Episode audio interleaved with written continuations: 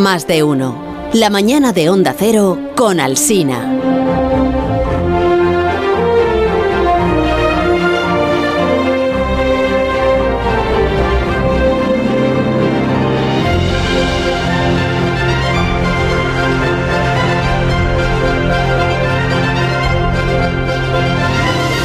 Buenos días, buenos días Alberto Aparici, ¿cómo estás? Muy buenos días Carlos y Begoña, pues encantado de estar aquí. ¿Qué haces aquí? De cuerpo mortal con vosotros. Ya, pero ¿qué haces aquí? Si en Valencia, o sea, donde hay que estar estos días es en Valencia, ¿no? Es tu pues, tierra. Pues porque hay una responsabilidad para con esta cadena. Bueno, y- he dicho que es tu tierra y igual me he equivocado porque... Eh, a eh, ver, es técnicamente yo Tierra soy, de acogida. Eso es, yo soy castellonense de, de nacimiento y de Eso hecho aquí es. veis con mi cinta de la Madalena que es también la fiesta de Eso Castellón es. también son ahora. Y eh, a lo mejor por eso pues no me ha importado tanto irme de Valencia, ¿no? Yo siempre digo que vivo las fallas como un japonés, que a mí me parece que la ciudad se vuelve loca y es como muy divertido vivir en esta especie de cosa tan extraña y, y es en plan de, oh, qué bonito, oh, qué bonito. No, es que en Valencia también los, los vecinos de Valencia se dividen en dos grupos. Sí, sí, ¿no? sí, los que disfrutan muchísimo de las fallas y los que huyen de la ciudad hasta que pasen las fallas. Yo soy, yo soy el tercero en discordia, este que dice, ay, mira, pero qué, qué parque temático de repente han montado, ¿no? Los de Castellón no quemáis nada, entonces. Los de Castellón, Ah, es es, verdad. es verdad, somos los raros en la comunidad valenciana. ¿Y por En- qué? En, Castellón hacemos unos monumentos con bombillas que se llaman gallatas, que representan los faroles de la gente que bajó al llano de Castellón hace, pues casi, eh, más de 750 años. Ujú. Ujú. Y miden 5 metros de alto y tal. Este año las he podido ver, La gallatas. gente mide 5 metros en Castellón. No, las gallatas, los monumentos. Ah, estos.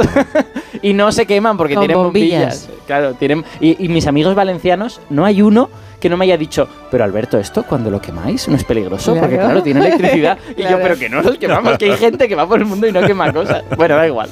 esto esto es off No topic. todo se quema en la comunidad Tampoco tiráis valenciana. petardos. De pequeño tú no Oh, tiras sí, sí, petardos. ah, muchos, eso sí, ¿no? Vale, vale. Eso es eh, general de la comunidad Vale, valenciana, vale. sí, sí. Mm, Sí, sí. Yo soy de los que no me asusto. Mis amigos de Madrid, ¿Ah, sí? de, sí, de Castilla, pues cuando explota uno se sobresaltan y yo, bueno, pues ha explotado un petardo. Claro. Y entonces nos vas a hablar de que de, en esta, esta es una sección científica, Sí, no, exacto, no de- no de mis cultura cosas. y cultura y fiestas populares. sea, Bueno, Salvo pues, que le encuentres alguna derivada científica a las fiestas populares. pues precisamente hoy quiero hablaros de una derivada científica de las fallas, que además creo que es una, una derivada bastante evidente, ¿no? Y es una cosa que tenemos delante todo el rato, pero que es muy interesante cuando lo analizamos. Eh, así que para, para hablar de esto, os he traído, vamos a bajar las, las luces del estudio, os he traído un ejemplo para que lo veáis con vuestros propios ojos. Os he traído una cosa que arde. Aquí Claro. algo- un inot de un matemático. No, no es un hilo. no, eso sería como demasiado claro, ¿no? Vale. Es algo más sencillo y más pequeñito también. He traído una vela. Una simple vela de las de toda la vida. Ya, y, la- y no la vas a encender. Eh, es que no me han, no me han dejado... Me un han poquito dicho- oscuras, perdóname. Me han dicho prevención de riesgos que no, que no se puede, que esto Ah, entonces puede, no. ser, puede ser un problema. no. Pero vamos a hacer algo mejor. Mira, te, te voy a dar aquí un textito y una si no hay linterna. luz, ¿cómo una linternita Ah, para, gracias. para que lo Esto puedas es- leer. Esto es una linterna. Sí, y, y- y leemos este texto en el que introducimos este asunto de las velas. Ya, que es un pregón fallero. Eh, no, es, no es un pregón fallero. Ven, lee, lee. Bueno, En lugar de preguntar. pues venga, adelante este señor cuya voz seguro que le suena a muchos de nuestros oyentes. We see that Mars has Oh, bright areas, it has dark areas, it has a polar cap made of some kind of snow. El señor es Carl Sagan. Sí, the señor. Hablando de Marte, sí. Está hablando de que tiene zonas oscuras, zonas Carl claras. Sagan el de Cosmos, eso es. De year. Cosmos, primera etapa, primera here. época. Exacto. Primera época. Pero aquí está a hablando en un contexto más oficial. the Es una de las of the Earth. conferencias navideñas de la Royal Institution. Certain señor. Las charlas de divulgación que se celebran en Londres desde hace clear 200 the años, casi 200. Son unas charlas mitológicas, ¿eh? O sea, quiero decir, es como un grano, ¿no? Que te inviten a esto. about 24 hours, just right here. Bueno, pues esta es una organización creada en Inglaterra para difundir el conocimiento científico y en 1825 se les ocurrió que podían organizar unas conferencias públicas, o sea que cualquiera pueda acudir, para que la ciencia llegara también al personal ahí en Londres, a la gente. Y desde entonces lo más granado de la ciencia ha pasado por estas conferencias de Navidad. No solo Carl Sagan, sino Richard Dawkins, Attenborough, Attenborough, ¿cómo decís vosotros? Ah, Attenborough, David Attenborough. Attenborough. Attenborough. O que es el de los documentales. O Susan Greenfield. Y todos los años, desde 1936, atención, desde 1936 la BBC las emite en directo. Pero antes de que hubiera televisión las conferencias ya eran un éxito, tanto que fueron la razón de que se creara la primera calle de un solo sentido en Londres, porque los días que había conferencia se producía tal colapso en Albemarle Street. Qué bien pronuncias el inglés londinense. Acudía tanta gente, querían entrar tantos eh, carruajes, digamos, que la autoridad tuvo que limitar la circulación en esta vía a un solo sentido. Qué cantidad de gente efectivamente aquí. La Navidad del año 1848. Y el ponente es el físico eh, Michael Faraday. Está a punto de convertir este día en historia de la divulgación científica. Qué honor asistir a este momento. Sí, sí, sí. El título de la conferencia no es, no es química No. o geología o mecánica como en otras ocasiones. Hasta ahora eran, eran títulos como muy genéricos, ¿no? ¿no? Muy de vamos a hablar de la física en general. Hoy además Faraday ha insistido en invitar a los niños de Londres a su conferencia. Sí, señor. Y entonces entra en la sala llevando en sus manos una vela. Y dice a la gente que está allí en esta tarde que estamos viviendo, dice, no hay una ley que gobierne ninguna parte del universo que no tenga que ver con la historia química de una vela. Así llamó a las charlas que dio durante la Navidad del año 1848, la historia química de una vela, y añadió, dijo, no hay mejor puerta, no hay puerta más abierta por la que se pueda entrar en el estudio de la ciencia que considerar los fenómenos físicos de una vela. Confío, por tanto, en no defraudaros al elegir este tema en lugar de otro más nuevo, que podría ser igual de bueno que este, pero no podría ser mejor. Y Qué entonces les explicó, Faraday. Qué grande. les explicó Faraday, por ejemplo, por qué la llama de una vela es azul por debajo y amarilla o naranja por arriba. O por qué las llamas en realidad están huecas. O más importante que todo eso, ¿qué demonios es el fuego? El fuego. Como nosotros no tenemos aquí a Faraday, pues, pues vamos a tener que recurrir a ti, Alberto, ¿eh? para que ofrezcas esta conferencia, no de Navidad, pero sí fallera. Sí, un, un enlace entre Michael Faraday y las fallas. Esto Exactamente. es lo, lo nunca he visto. Conferencia fallera sobre qué, demonios es el fuego, por qué las llamas son como son. ¿Por dónde quieres empezar? Qué interesante. Pues, pues voy a intentar contaros qué es el fuego. Bueno, tengo que decir además que, que Faraday es uno de mis ídolos científicos. ¿eh? Es una de las personas que yo más admiro. Es un, un día hablaremos de Faraday en particular, pero hoy vamos a hablar del fuego. Vale. ¿Qué Y- es el fuego entonces? Lo primero que hay que saber es que el fuego no es una cosa, es una mezcla de cosas, ¿vale? Si tienes solo una cosa, no tienes fuego. Los griegos pensaban que, que el fuego era un elemento en sí mismo, pero además ni siquiera todos los fuegos son iguales, porque puedes tener mezclas de cosas distintas. Lo que seguro que hay en, en un- en una llama de fuego es un volumen de aire que esté muy caliente, suficientemente caliente como para que se produzca la combustión de la cosa que se está quemando, ¿no? Bueno, este calor es el que hace que el fuego brille, pero todos hemos visto, lo que acabas de decir tú, que hay fuegos de varios colores diferentes, ¿no? No todos los fuegos son iguales. Y esto se debe a las cosas que hay mezcladas en ese aire, porque además de aire tienes otras cosas y según las cosas que hay ahí vas a tener un tipo de fuego o otro tipo de fuego. Mm, Vale. ¿Y, va- y vas a explicar qué cosas son esas? Ah, sí, Ah. claro, sí. ¿Qué, Eh, otra- qué otras cosas? Bueno, pues son básicamente trocitos de la cosa que se está quemando. Porque hay que entender el fuego como eh, un calor tan grande que lo primero que hace es romper el material que se está quemando en trocitos. El calor arranca trocitos, esos trocitos empiezan a volar en el interior de la llama y eso es lo que va a terminar dando color al fuego. La mayor parte de veces lo que ocurre con las llamas que estamos acostumbrados, que son de color naranja, amarillo, es que esos pedacitos volantes son bastante grandes. Y eso quiere decir que el fuego no los puede consumir por completo, solo los puede quemar en la parte exterior, digamos, los chamusca por, por fuera, ¿no? Y los calienta mucho. ¿Y qué pasa cuando calientas mucho un material? Pues que se pone al rojo vivo. Entonces, este fuego que es de color amarillo, anaranjado, rojo, es así porque en realidad lo que tiene es pequeñas ascuas, ascuas microscópicas que están volando en el interior de la llama y que son la que da color a la llama, ¿no? Y, y ojo, estas ascuas ya os he dicho que no se consumen por completo, sobreviven a la llama. Y cuando sobreviven lo que hacen es subir, se enfrían y cuando se enfrían dejan de brillar. Y entonces las pasamos a ver en lugar de como una llama, como algo oscuro, porque son ascuas carbonizadas. Y a eso a cosa le llamamos humo, humo negro, lleno, lleno de carbonilla, el humo de toda la vida. Claro, El entonces, que, mm, para, que el, para que el fuego sea azul, ¿qué tiene que pasar? Ah, Como pues el que vemos en los fogones de las casas, por ejemplo. Lo que tiene que pasar específicamente es que los trocitos estos que el fuego se está comiendo y que están dentro Sí. de la llama han de ser tan pequeños que son destruidos por completo, ¿no? Son convertidos normalmente en dióxido de carbono y en agua. No, no son destruidos, se convierten en otras sustancias, ¿no? Pero eso quiere decir que se está liberando toda la energía posible y tienes una llama muy caliente. Esto ocurre mucho más fácilmente cuando lo que estás quemando es un gas, porque el gas ya viene cortado en trocitos de por sí, viene cortado en moléculas, ¿vale? Entonces, eh, cuando ponemos, cuando vemos una llama de butano o una llama de propano, tienen más tendencia a ser llamas que son muy calientes y por lo tanto las vemos de color azul. Estas llamas que, que- que casi consumen por completo todo, pueden estar incluso a 2000 grados, siempre por encima de 1500 grados. Mientras que las llamas de toda la vida están a 1000, a lo mejor 1200, como mucho, pero no más. Y por eso a esta combustión con llama azul se le solemos llamar combustión completa o combustión muy eficiente. Y a la otra, la de las ascuas, la de la más normal, le llamamos combustión incompleta. Vale. Pues, pues yo en esa ¿Qué- qué conferencia fallera que has hecho, eh, ¿Qué nota que- le pones? aunque no seamos la BBC, yo le pongo un aprobado alto, ¿no? Un aprobado alto, sí. bien. Es que ahora no sé cómo van las, calificaciones ahora en la Progresa escuela. adecuadamente. Eso todavía se hace. No lo sé. Ah, Ya me- ya me he estamos igual, perdido. estamos igual, estamos fuera de juego. Ya me he perdido. Pues sí, pro- no, progresa adecuadamente. carita y cuál- buena, carita buena. Y sí. alguna superior a progresa adecuadamente habría. sí, ¿no? habría, eh, no me acuerdo cómo eran las Superior a otras. excelente. No, no había Excelente. No, bueno, yo te pongo un excelente. Yo creo que era notable directamente, ¿no? Después de progresar adecuadamente. ¿Tú crees? No estoy No seguro. lo sé, yo soy de la época anterior de... Del bien, ¿no? Suficiente bien... Sí. No, perdón, muy deficiente, que esto era una cosa terrible. Yo no he vivido que, muy- que te pongan una muy deficiente Ya, en porque la tú vida. ibas a un colegio Raro, sí, raro. sí, es verdad. Raro, pero que te pongan un muy deficiente. Me lo está diciendo usted a mí, dice el, el chaval. Me está usted diciendo que soy muy deficiente. Hombre, a ver, si, si sacas un 0,5 en un examen, pues. Eficiente, eficiente no es. Pero no es bonito. Bueno, da igual. Muy- deficiente, luego era insuficiente. Eso es. Suficiente, bien, notable. Así se te quitan las ganas. Eso es sobresaliente. Hmm. Y, y ya está. Y matrícula de Y honor. ya está.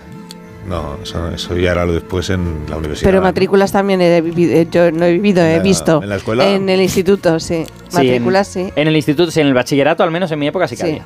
Bueno, pues eh, yo te doy buena nota, pero te pongo buena nota, pero por si acaso he convocado aquí a Elena Ávila, Ojo. que es química, es investigadora en materiales que interaccionan con la luz, trabaja en la Universidad de Cambridge Cuidado, cuidado que es experta en esto. de lo que estamos y va a ser ella quien te ponga la nota definitiva. Hola Elena, buenos días. Hola, buenos días. ¿Qué tal días. estáis? Muy bien, ¿y tú cómo estás? Bien, bien. Iría un poquito más inglés, pero todo bien. Bueno, ¿qué, qué, qué te ha parecido la explicación que ha dado Alberto? ¿Tú qué nota le pones? Pues le, le- le pongo un notable alto también. Notable. Notable alto. Bien, bien, bien. Mm, eso que falta algo ahí. Notable alto, falta algo. ¿Qué, qué- tú añadirías algo a la explicación que ha dado para que terminemos de entender qué es el fuego? Mm, bueno, para, para entender el fuego, la verdad es que la, explicación de Alberto me ha parecido bastante acertada. ¿no? Lo que sí me ha gustado es que ha puesto muy bien en contexto, ¿no? que a la hora de considerar el color del fuego hay distintos factores que influyen en él. ¿no? Tanto el combustible como la cantidad de calor o que la combustión sea completa o incompleta. Y que todos estos factores son los que contribuyen a que veamos el color de un tipo u otro. Me ha parecido que estaba muy bien, la verdad. Muy bien, enhorabuena. Bueno, espera, que Alberto ahora quiere preguntarte algo, seguro. Sí, yo quería, Ah, quería decirle, ya que estamos en este, en este tema fallero y hablamos del color de los fuegos y todo esto, hay otro tipo de fuego que todos vemos, que son los fuegos artificiales, y los vemos de color verde es o, de, verdad, y o de- azul, o- claro, azul, Claro. naranja, de, de colores como muy intensos y diferentes a los de una llama. Sí, sí. Entonces, ¿qué es lo que está pasando ahí? ¿Qué es lo que hace que los fuegos artificiales tengan colorines? Bueno, pues em, la principal diferencia en este caso entre el fuego común y los fuegos artificiales es que en estos últimos no lo que quemamos son sales metálicas, no hidrocarburos clásicos, no Ah. quemamos butano, propano ni gasolina, ¿no? Entonces, en, en el caso de estas sales metálicas, sus átomos organi- están, organizan sus electrones en capas, ordenados de menor a mayor energía, ¿no? Ah. Y estos electrones pueden absorber distintos tipos de energía. En el caso de los fuegos artificiales es energía térmica. De esta manera, estas sales metálicas van a absorber el calor y sus electrones van a subir a niveles de energía superiores, ¿no? que son característicos para cada tipo de metal. ¿Qué va a ocurrir después? Pues que estos átomos tienen tendencia a volver a su estado fundamental, emitiendo todo ese exceso de energía, que se va a traducir en distintos tipos de colores. Por ejemplo, en el caso del sodio, este emite amarillo, el bario en verde, luego está el cobre, que es de, mi- de mis elementos favoritos, por ejemplo, que emite en azul, y, o el litio y el, y el estroncio, ¿no? que, que emite en rojo. Y a partir de aquí, para hacer los fuegos artificiales, mezclando eh, todas estas sales metálicas en distintas proporciones, podemos darle matices ¿no? a estos colores. Eh, y, por ejemplo, pues producir morado como mezclas de azul y rojo y, y así. O sea que son, son los fuegos artificiales son máquinas de convertir calor en luz de un color determinado, ¿no? Sí, digamos que sí. Eh, lo que hacemos es transformar un tipo de energía en otra, la, la energía calorífica en energía lumínica. Mm. Fijaos aquí la- el apunte que, que ha hecho Elena, que, que es un apunte muy químico, que es que yo antes os he dicho, bueno, posiblemente se convierte todo en dióxido de carbono y agua. Eso es porque estaba pensando en que estabas quemando cosas hechas de carbono e hidrógeno, ¿no? Carbono con oxígeno, dióxido de carbono, hidrógeno con oxígeno, agua. Pero en el momento que metes metales, ah, las reglas del juego cambian, porque los No. metales hacen otras cosas también. Y, y yo te puedo preguntar, no por el fuego, sino por el humo. Porque ha dicho Alberto, el humo negro, el humo negro, pero claro, yo que una vez estuve en el Vaticano porque elegían papa, entonces sí, eh, entonces me explicaron allí por qué, la- por qué el humo es blanco, cuando la, famosa fumata blanca, pero me he olvidado, la verdad, del- de la explicación. Eso, ¿Eso de qué depende? ¿Que el humo sea negro, sea gris o sea blanco? De acuerdo, pues mira, precisamente el color del humo va a depender de la cantidad de materia orgánica que generas en, en esa combustión, ¿de acuerdo? Sí. Por ejemplo, en el caso del humo blanco, lo, lo que indica que lo- es que lo principal que se, que se está emitiendo es vapor de agua. Ah. Y además es muy típico, por ejemplo, al inicio de un fuego, eh, lo, primero que, que- que vemos es el, el humo blanco, porque lo primero de lo que nos estamos deshaciendo es de la humedad, es de ese agua que estamos evaporando. Luego, conforme aumentamos la cantidad de materia orgánica que no, se, que no consumimos, sino que simplemente emitimos ¿no? en, la- en estas combustiones incompletas, esta cantidad de, de carbono que está presente en el humo provocará que este vaya tomando tonalidades más grises. ¿De acuerdo? Puede que incluso marrones si hay maderas o si hay aceites, ¿no? Y ya si lo que eh, estamos quemando produce hidrocarburos pesados, como en el caso de quemar un plástico o quemar gasolina, ¿no? Vamos a producir humos de color negro, porque está- hay un- una cantidad de carbón muy importante en ese hollín. Oye, Elena, hay una, una pregunta que yo, yo te la voy a hacer porque ya que tengo una química a mano y yo soy Uy. físico y no sé tanto esto. ¿Este preámbulo es porque es difícil la pregunta? o? Eh, No, es porque no sé la respuesta. O sea, yo, Ah. yo muchas veces más o menos sé por- más o menos por dónde van las cosas, pero aquí no lo tengo. Eh, ¿Sabes si hay algún tipo de sustancia que haga un fuego que no brille? Un fuego transparente, ¿no? Un fuego que, que sea difícil de ver eh, y por lo tanto a lo mejor te Ah. quemas sin darte cuenta. ¿Es- ¿Esa sustancia existe? Sí, pues mira, esta pregunta me parece súper interesante y, y he de decirte que sí o, o casi transparente. Esto ocurre en el caso de combustión de hidrocarburos muy, muy ligeros, ¿vale? Que tiene muy poquitas cantidades de, de átomos de, de carbonos, ¿vale? Ajá. Y esto ocurre, por ejemplo, en el caso del alcohol isopropílico o del etanol, que son cadenas muy cortitas, ¿no? Estos alcoholes, cuando se queman, producen una llama de un color celeste muy, muy clarito que apenas se ve a la luz del día. Y de hecho, su llama es tan débil que estos alcoholes históricamente nunca los hemos utilizado para, para iluminar, ¿vale? Y, y bueno, como bien has explicado tú antes, Alberto, eh, es, es normal que la- la- las llamas de color normales que vemos son siempre como rojizas, amarillas, ¿no? Y esto se debe a la presencia del hollín, es decir, de los restos de materia orgánica y de carbono. Pero en el caso de estos alcoholes, como esta cantidad de carbono es tan, es tan escasa, no se crea el hollín necesario para producir estos calores, Ah. eh, estos colores, de, de manera que la llama es muy limpia y de ahí que no veamos e- e- estas llamas rojizas y tal, ¿no? Pero luego otro ejemplo de una llama prácticamente transparente sería el hidrógeno, que es la combustión más eficiente y más limpia que, que existe, ya que solamente produce calor, es decir, energía y agua. No hay CO2 por un lado. Ah, claro. Yo tengo una última pregunta para, Sí. para Elena. Que, que si, no, la- si no me la quieres responder, no, yo te entiendo y no pasa nada. Pero bueno, eh, Pero- y hablabas de que yo hacía preámbulos. Sí, eh, pero eh, ¿a ti te gustan las fallas? No he tenido el placer nunca de ir, Ah, pues hay que invitar a Elena. Hombre. Bueno, Alberto no pero porque se va de yo Valencia con- cono- conociéndome seguro que me encanta. A ver, es un, es un, es un entorno con mucha gente, digamos. Te, Hombre, te- claro. te han de, te ha de no importar las aglomeraciones. La gran fiesta popular, claro. Sí, Hay claro. que, hay que hacer la mascleta y luego hay que... ayer, A Elena le gusta ayer la fue la aglomeración, planta, ¿no? sí. Hemos contado Sí, que ayer fue, ayer Sí, fue la sí, planta. Sí, exacto. Y el día 19, pues la crema, que es cuando ya arde todo. Y Y luego ya prepararlas del año que viene. Hmm. Bueno, Elena, muchas gracias por haber hablado con nosotros esta mañana. A vosotros. Gracias, Elena Ávila, Gracias. que es química y que es investigadora de la Universidad de Cambridge. Quédate un minuto, Alberto Aparici, y así resolvemos todos a la vez el desafío matemático de Santi García Cremades, que sabes que tiene que ver con la lotería, Tengo mucha con curiosidad. Voltaire ni con los bonos del Estado francés. Más de uno. En Onda Cero. Un anuncio de línea directa con el micrófono averiado suena así y uno con el micrófono sustituido suena así. Con el seguro de coche de línea directa tienes coche de sustitución también en caso de avería. Cámbiate y te bajamos el precio de tu seguro de coche, sí o sí. Ven directo a lineadirecta.com o llama al 917-700-700. El valor de ser directo. Consulta condiciones.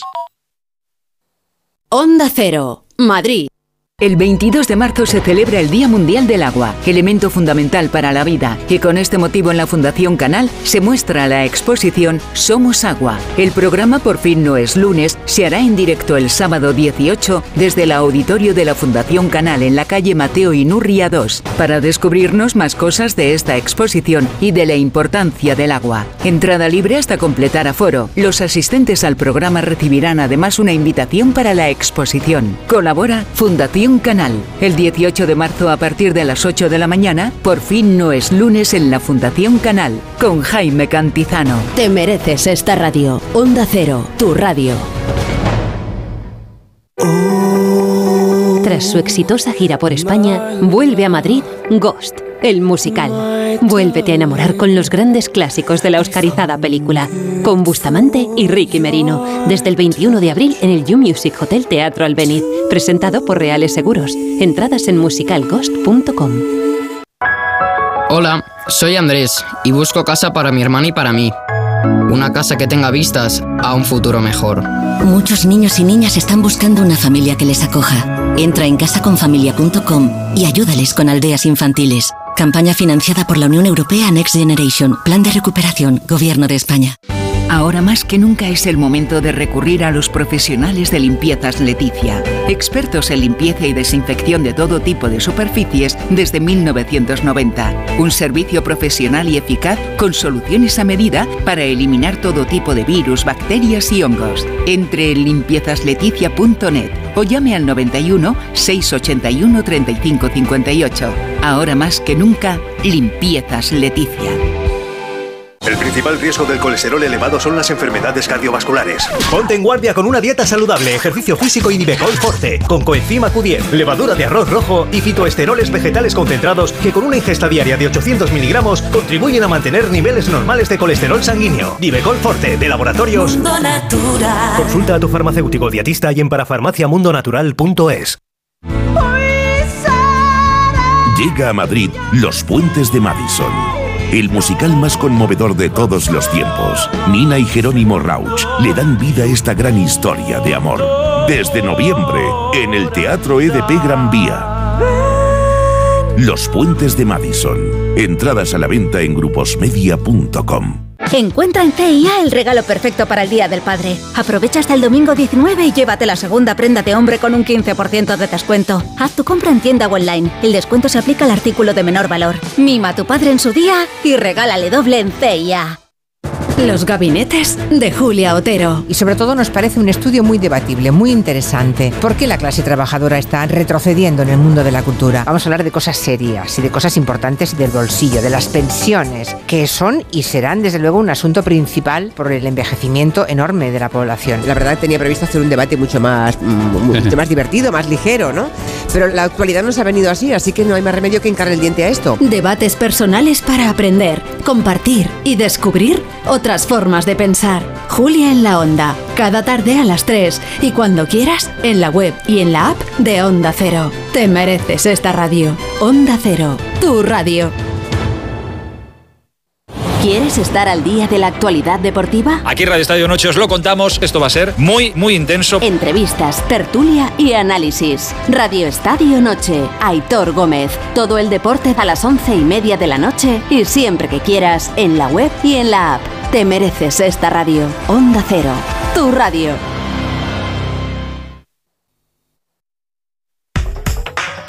Más de uno en Onda Cero. Donde el Sina... Vamos a ver si Voltaire solo podía comprar como el resto de la gente un bono por persona. ¿Cuál es el truco para que él se hiciera Pues- millonario con esta lotería? ¿Puedo, puedo esa decir mis pregunta. dos hipótesis? Un- una. Una, sola. ¿Una? Pues que, que consiguió que ese año solo se eligiera un número y que fue el suyo. No sé. No, no vale. O sea, Uh. manipular el sorteo. La verdad que mu- muchas, muchas respuestas son en esa línea, es decir, todo conspiraciones, todo eh, manipular la probabilidad y tenemos en cuenta que la lotería siempre tiene equiprobabilidad. Esa es mi, mi- mi gran lucha cada vez que hay algo de lotería. Es decir, bueno, es un sorteo con aleatorización, un intento de hacer que los números sean aleatorios. La respuesta correcta la ha dado Manolo de Madrid. Mira, escucha. Bueno, inicialmente dar felicitar y lamentar simultáneamente al padre y al hijo del padre. Al padre por lo poco que va a dormir y al hijo cuando le consulte algún problema de matemáticas y el individuo este le suelte un rollo de reto matemático que lo funda. Bueno, me imagino que Voltaire pues hizo trampas. ¿Cómo? Pues fingiéndose varias personas, comprando o teniendo intermediarios que cogieran varios boletos. Y la otra alternativa es asociarse con tezanos para controlar el no- no, hay, no hay truco realmente, en realidad es aumentar la frecuencia, porque las probabilidades son las mismas en cada número, por tanto, cogió Voltaire y la Condamin, que es otro matemático que en su tiempo se asociaron, y cogieron 11 inversores para adquirir un gran número de boletos, lo más baratos posible, porque he dicho que todos los boletos tienen la misma opción y aunque te cueste más, siempre tienen la misma probabilidad de ganar ese premio. Fíjate que- que Voltaire hasta le vaciló al ministro y en todos los boletos detrás firmaba larga vida al ministro Pelletier de Fox. Porque yo que no pensó en esto, no pensó en, en- en la- aumentar la frecuencia de compra truco, vaya a precio bajo. Sí, había Vaya truco. Claro, había cómplices Sí, para que saliera no. el truco. Eso también es trampa, ¿eh? No es trampa Sí, en el sí, sorteo, sí. pero es otra trampa. Sí, es trampa. Pues tener muchas papeletas para la rifa nada más. Exactamente, Eso es. Claro. exactamente. Bueno, eh, Santi García Cremades, que tengas un jueves espléndido y hasta Igual. la próxima semana, que todo vaya bien. ¿eh? Igual o más para vosotros. Adiós, adiós Alberto Aparici, hasta dentro de 15 días. Pues muy bien, 15 días. Acuérdate que tenemos que invitar a Elena Ávila a las fallas el año que viene. Sí, claramente. Asume el compromiso. Sí, ahora llegan las noticias de las 12, ya voy. sí. Más de uno. En Onda Cero.